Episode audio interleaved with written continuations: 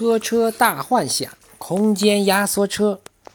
每天，陆小姐都在想，要是我能变成小狐狸该多好，变成小松鼠也可以呀，或者就让我变成小青蛙吧。陆小姐常常想变成个子小小的动物，因为，因为只有个子小小的坐车才方便呢。坐车是一件多么普通的事情，可是陆小姐却不能，因为她的个子太高了。有一回，陆小姐鼓起好大的勇气去坐公共汽车，她费了好大劲儿，把头低了又低，好不容易才钻进车里。她把身体卡在小小的座位上，把长长的脖子伸到车窗外面。对面开过来一辆大卡车，差点撞断陆小姐的脖子。把脖子伸出车窗太危险啦！乘客们都这么说。可是陆小姐也没办法呀，她的脖子实在太长了。她好难过，从此再也没有坐过公共汽车。一次出远门，陆小姐去坐大卡车，她坐在车斗里。风带着泥土和沙子，灌得他满嘴都是，还有车子颠的屁股又肿又疼，好几天都缓不过来。看来根本没有适合我坐的车，陆小姐在心里暗暗地想。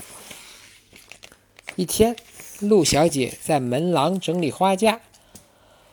陆小姐你好啊！松鼠经过的时候跟陆小姐打招呼。嘿，松鼠！陆小姐放下手中的活儿。这么早要去哪里呀？我今天准备去城里买些东西。松鼠停下来说：“要去城里呀？很远呐。”陆小姐说：“坐空间压缩车又快又方便，要不要一起去？”松鼠问。听到坐车，陆小姐愣了一下。他打心底里对坐车又是期待又是恐惧。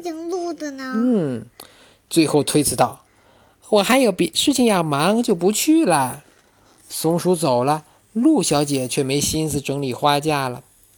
空间压缩车，陆小姐倒是听人说起过，可是她自己一次都没坐过。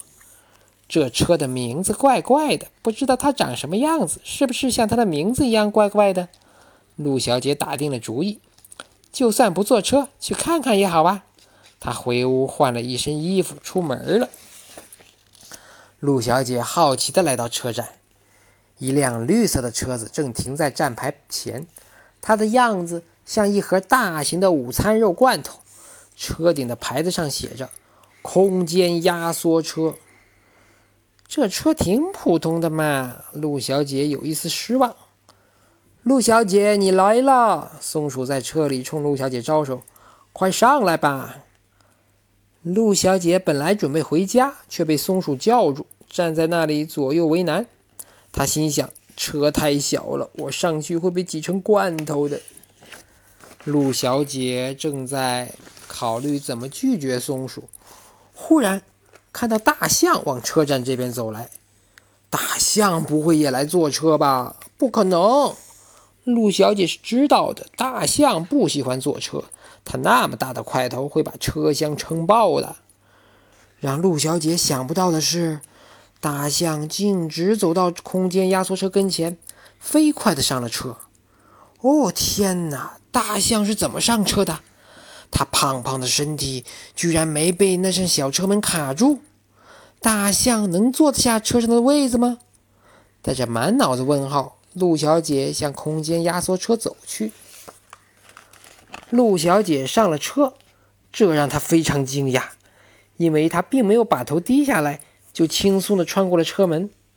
让她更加惊讶的是，车里的空间大的超乎想象，大概有一个足球场那么大啊！不，也许更大。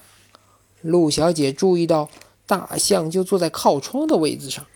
和邻座的蜗牛聊着天儿，而那位子，无论是大象坐还是蜗牛坐，都是刚刚好。来坐这里。松鼠请陆小姐坐到自己旁边。我说的没错吧？这辆车是不会挤的。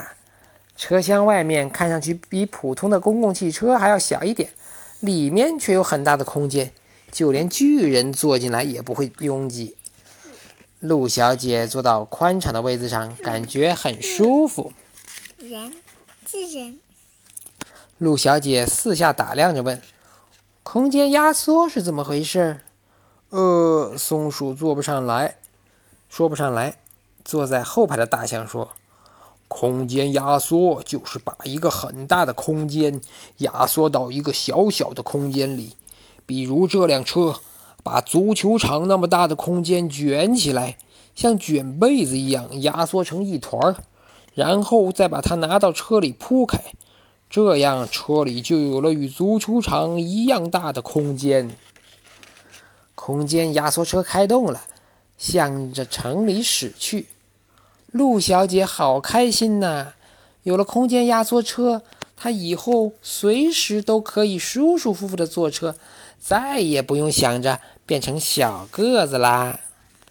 再也不成小，再难可以变小个子。